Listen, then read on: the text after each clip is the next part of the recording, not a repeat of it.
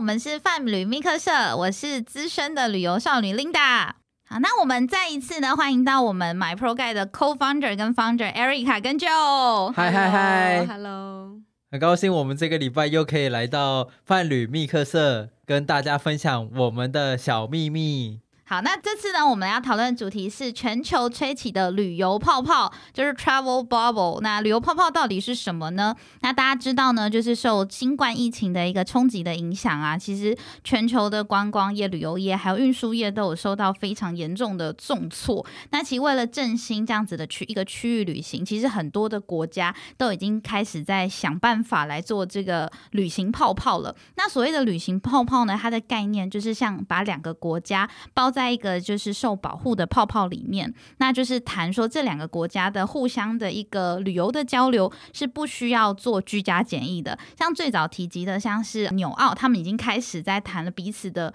纽澳的一个互相。的一个旅游泡泡，他们希望呢，就是在双方共同推出 travel bubble 的这个想法呢，可以创造一个互相不被居家检疫而阻挡的一个旅游的概念。那可以增加航班的航空业，而且可以用对方的一个国家入境境，可以更顺利的来做这样子的一个旅游的形式。那不知道 Erica 对于就是旅游泡泡这样子的一个 idea 有什么想法呢？我觉得如果可以，就是透过不同啊，应该是我们如果设定一些规范，然后让我们的就是国境跟国之间，我们可以互相旅游的话，是一一件很棒的事情。但是如果不居家检疫呢？其实我真是非常的不放心，因为我们并不知道说他。到底过去这个旅客他在家状况是什么？然后他可能会不会在飞机上感染啦？然后或者是说在某个地方，或是他到了当地的时候又被感染，然后我们都不知道。所以我觉得这个居家检疫十四天就是有点恐怖哎。就是大家也会很担心，说万一就是这样子的旅游泡泡打破了我们台湾很久的一个没有境内的呃染疫的一个状况的话，那其实大家也会很忧心。那因为其实各国的做法其实都不太一样。但其实我在想，你看哦，如果旅游泡泡这件事情可以执行，而且来要让他们待十四天隔离的话，我觉得这对我们的整个经济脉络是好事哎。他被关起来十四天，他总是要吃饭吧？这是我们的 Food Panda，我们的 Uber Eat。我觉得如果他有做十四天居家隔离的话，我觉得就非常欢迎他来。对啊，然后他又需要有住的地方，所以不管是饭店，不管是 hostel，他都还是需要住消费这样子。是啊，所以让他来十四天，我觉得这个是非常好的。然后十四天结束之后，又可以去旅游，多么划算！就是我们可能。外国人来台湾，他的待在台湾时间，他可能就直接就拉长，可能到一个月或者甚至三个月的时间。对啊，所以突然觉得应该要赞同旅游泡泡，因为要要居家检疫，好要居家检疫的旅游泡泡。像泰国的观光局，他们就是他们的目标就是希望可以让那个低风险或者是没有风险国家的外国旅客，可以在十月用旅游泡泡的方式呢，就是造访泰国。他们最高就是希望可以推出两百七十天的一个旅游签证，因为大家知道，就是泰国也是一个观光非常热门的一个国家之一。那去年他们的观光人次呢，就达到到了三千九百八十万人次，而且占了整体经济的 GDP 的百分之十一点四。所以大家可以想见哦，今年就是雪崩式的下滑对泰国经济影响有多重。所以其实他们的政府就已经开始提出像这样子的计划。我觉得这个政策其实蛮聪明，就像刚刚 Erica 说到的哈，如果要来。就来久一点了，他是已经变相来执行的，对，就有点像 long stay 在泰国的这样的感觉。对啊，你看都已经在我泰国我最长就给你待了两百七十天，你真的该有病了，你可能也都就是复原了。嗯，而且我觉得其实现在就是已经要进入冬天，也是很多就是可能外国旅客他们一个长假的时候了。嗯，所以这其实是他们可以考虑的一个方向。他们圣诞节连假来东南亚来晒太阳的，对吧？嗯嗯。所以我觉得这件事情是真的可以开放的。当然了。这个牵扯到防疫啊，牵扯到各个国家的公共卫生条件啊，等等的，这可能大家有不同的。我们当然是希望旅客快点来，但对于政府单位，当然希望不要有把坏东西带进来台湾。对，但是如果说旅游泡泡这个措施如果在台湾真的发起的话，假设我们跟我们的呃像博流跟我们台湾比较友好的国家开始让这个东西，那觉得想请问两位，就是觉得这对我们的市场会有很多的帮助吗？哎，我觉得很多帮助吗？零跟现在是零嘛？对。那只要全部可以大于零的话，我都觉得是有帮助的，都是有帮助的。对，所以我觉得，当然啦，这个一样，如果有把所有的配套措施都给设定好、安排好的话，那我们当然非常欢迎有旅客进来台湾的。嗯，因为像各国的话都有在做这样子的观光的一个解套方式，像英法两个国家，还有一些欧洲国家，他们就在讨论说要不要做有点像是免疫护照的概念，就是在你的护照上面，它会有点像。加一个健保卡的身份，就是如果说你之前你有已经有感染过了一个新冠肺炎，而且体内有抗体，类似这样子的话，就是如果你已经被证明可以避免二次感染的人，他就可以发放类似这样子的免疫护照，让你可以像一般的正常以前的状况这样出国，或者是像中国大陆，他们是实行一种叫做健康码的一个一个东西，就是他们在所有的手机里面都会有一个 QR code，那它跟免疫护照的概念是一样的，就是它会根据你的颜色显示你的健康状态，只要你有健康码是正常的，你才可以进入餐厅或购物中心，然后甚至能去工作，都是要靠这个健康码，所以会因为。害怕就是疫情再次的扩散，就是会用这样子的方式去支撑旅游泡泡这样子。然后像日本的话，对于他们的旅游观光业也有一个复苏的一个办法，他们叫做 Go to Travel 的活动。他们是以日本国内游为对象，就是政府会帮忙补贴，就是一般的住宿还有一日游的费用。那补贴的那个费用最高就是每人是两万日元。那它等于说是往返当地一日游就可以受到呃一些优惠，就有点我觉得跟台湾的那个旅游补助，振兴券，对振兴券跟旅游补助是非常像的。那他们想要透过这样子的 Go to Travel 的一个活动，可以振兴各个的品相，但他们的名字我觉得取的比较可爱，就是像 Go to Camping 啊，Go to Eat 啊，Go to Event 啊，就是去吃东西啊，去参加活动啊，类似这样的商店街，那一直持续到明年，就是希望这样子可以让大家。有更多的旅游机会，但其实我觉得这个事情，呃，go to camping, go to travel, go to eat, go to event, go to anywhere 的这件事情，我觉得一定要把它配套做好，不然到最后变成 everybody go to hospital 就，对啊，所以，但我觉得这是一个非常好的 idea，也就是说，呃，大家现在一定很担心，说不敢去哪里，或者是不怕不敢干嘛，或者是会怕的做什么事情，但确实啦，要做这种。踏出门的这个事情是需要被鼓励的，毕竟大家可能还是会害怕，呃，疫情的感染，对吧？所以我觉得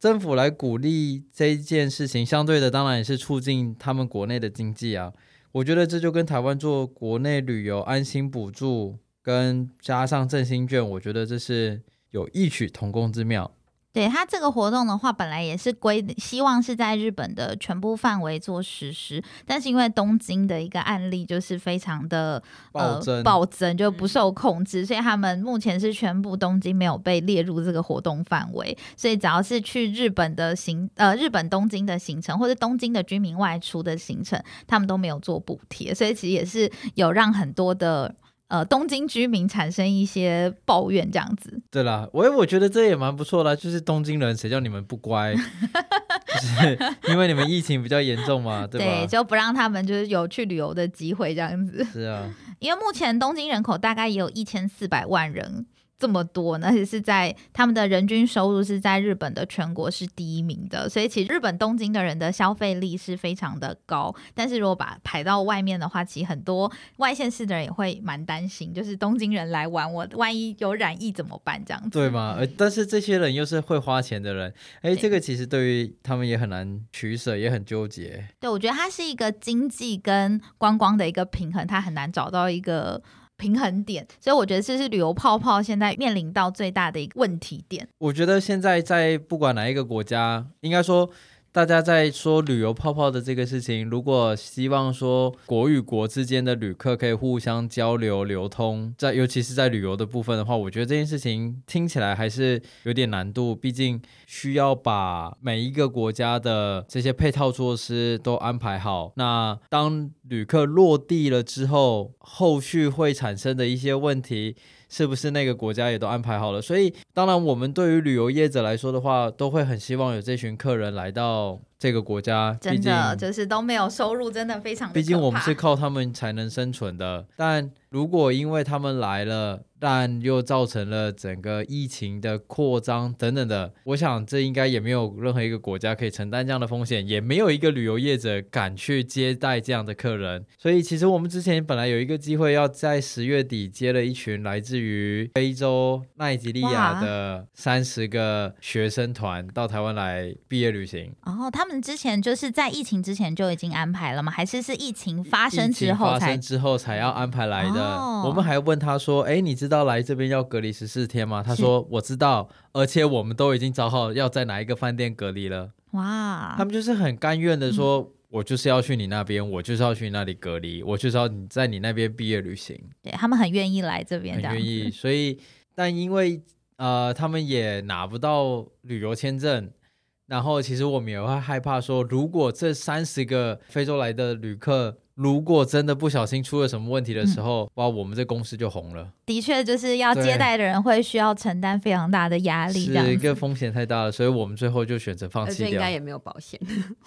对，保险因为应该没有做这样子的一个理赔，这样子。对。对，所以这这团后来他们就全部都取消，没有来了。应该说，我们就直接告诉他们说，我们我们没办法接待你。哇，好可惜。对啊，你看三十个人要来台湾玩。至少一个月耶。对，因为他们必须要在台湾隔离十四天，那可能再做一个环岛行程的安排。是啊，所以我觉得非常可惜，但没办法，我们为了这个国家，我们为了大家的安全，必须要舍弃。所以就你们这边看来，就是旅游泡泡的最大的问题点，还是会在于大家对于隔离十四天这件事情，到底是不是真的可以放心的让大家出去玩？是啊，因为大家。毕竟还是会害怕自己会不会得到这个感染嘛，嗯，所以永远会觉得，哎，你这些外面来的人可能会带着病毒一起来，对，所以我觉得这是大家最在意、最担心的事，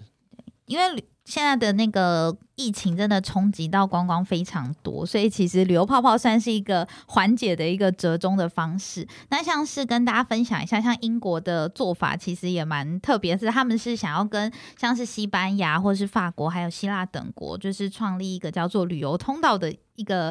概念。但其实我觉得它的。Idea 跟旅游泡泡其实是一样的，他们会希望就是在这个呃我们的 Q 四可能会有出国的机会，那前提是一定要是在感染率低的地方，他才有办法就是做这样子的交流。那其实只要是你们的呃首都有非常多的感染确诊案例增加的话，旅游泡泡就会马上被关掉这样子。那一般入境隔离它一样要有十四天的时间做隔离，所以在欧洲国家其实对于隔离这件事情，他们是比较能接受的，因为像在台湾是真的非常严格的，就是他连观光签证都不发给像这样子的一个呃外国旅客来，就即使他们都愿意做隔离了。对啊，所以我觉得这这一样，这是牵扯到各自国家的承担的风险吧。但我觉得其实对于英国他们所开放的这个事情，是他们有太多不同的。国家的人民会需要到周围邻近的国家去工作啊，或者是不管是工作或就业，或者是上学等等的。欧洲这个周围每一块土地都连接在一起，所以听起来它好像也不得不开放。对，因为他们人跟人之间的交流可能比台湾这样岛国还要再更密集。嗯，因为他们可能都会跨国做，就是上班啊，或者是 就是交流。对啊，他们的交流太密切了，所以我觉得他可能平常就一直在做这件事情了。可能平常就有一个秘密小通道了，但现在只是因为哇太多人在做了，所以倒不如直接把这通道给打开，但是就要把配套给做得更扎实。了解。那如果说我们的在台湾的这些各个的旅游泡泡的国家之中啊，就觉得哪一些可能对于台湾是有机会在台湾做的？我觉得刚刚日本所提到的这个 Go to Where 的这个补助，呃，台湾我觉得已经开始在做了，对吧？对对对。但通道，呃，英国刚刚说到这个通道啊。哎，台湾其实也不知道跟谁通了，我们就一个小岛嘛，这隔壁的山哪里也通不了，所以我们也只能期待哪一些国家信任我们的防疫，然后我们国家也同意这群人到他们的国家去。玩耍之后再回来，对我们，我觉得这是我们目前最能期待的了。因为目前就是在疫情出来没有多久，其实很多人就热烈在讨论，博流可能是第一个台湾开放的国家。但我觉得我们可以很学习的，可能是泰国的这一个部分，就是最长，就至少应该说最长让你要待到两百七十天。但我觉得还要设定一个最短的时间，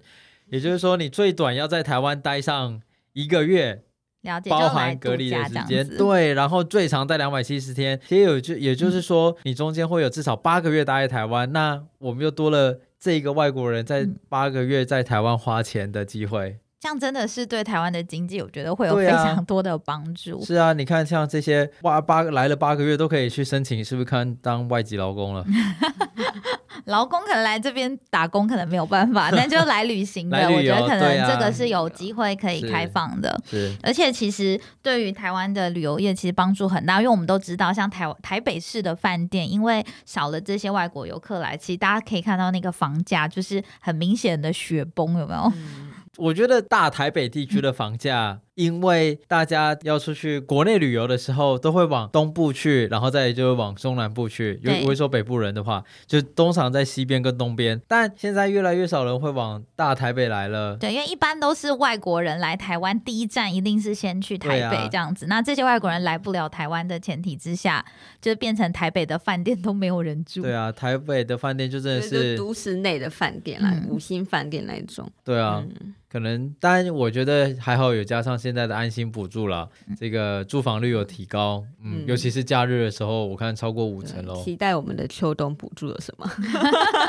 那我觉得现在在这样的状况下面，每一个国家都在想办法做自己的国内旅游。是，所以台湾的国内旅游除了就是用。补助的方式，然后让景点就是到处都爆满之外，你可以讨论看看，就是还有什么方向可以可能让我们能快速的迎接类似这样子的呃旅游经济的复苏。对啊，我觉得政府给大家这些旅游补助啊，这些都很好。可是我觉得就是最实际就是大家有什么继续工作赚钱。而且我觉得在国内旅游这个部分的话，像我们这群旅客们啊，我觉得自己的素质也需要去提升。对，嗯，当然这。些旅游业者也需要去把自己的品质给做到更到位、更扎实一点，而不是想说，反正我就这个时间点欺骗一下旅客。这个到垦丁买一个玉米要三百元的玉米，我觉得大家都在看的是这种眼前的利益，而不是看的更长远的未来。对台湾的观光业者蛮多都比较短视经历，因为像我之前也有看到一些新闻，就像是政府补助是一千块的房费嘛，它原本的房价可能就是两千。那他会故意再把那一千块再加上在他的房费里面，所以变成说客人他拿到的价格就是三千，那扣掉了一千块的旅游补助。那对于业者来说，他会觉得这个是短钱，能赚多少是多少，因为他毕竟在疫情一开始到现在已经有亏损非常多的钱。对啊，所以我觉得这些国内的旅游业者，我觉得真的要好好的去想一想，说我到底要怎么样去吸引旅客来到这个地方，而且会希望以后他还会再来，甚至带了更多的朋友来。而不是只有让他来了这么一次拍拍照，然后吃吃当地的东西之后就走了，下一次也不一定会再来。所以我觉得这种会是台湾的观光业者会需要好好去思考跟研究，到底该怎么样让自己更有价值，让旅客更想要来你这边继续旅游。真的就是当旅游泡泡或者是未来真的已经开放国境的时候，那如果台湾的一个观光的业者还是用这样子的角度就是对待旅客的话，其实我觉得对于台湾帮助长久。下来是没有太大的帮助，还是在原地打转，没有说哎，因为这是疫情，所以我们做出了一些改变，然后迎接以后的这个旅游的旺季了。没错，没错。好，那谢谢两位今天来跟我们分享，这是我们对于旅游泡泡的看法。那我们下次再见，下拜拜，拜拜。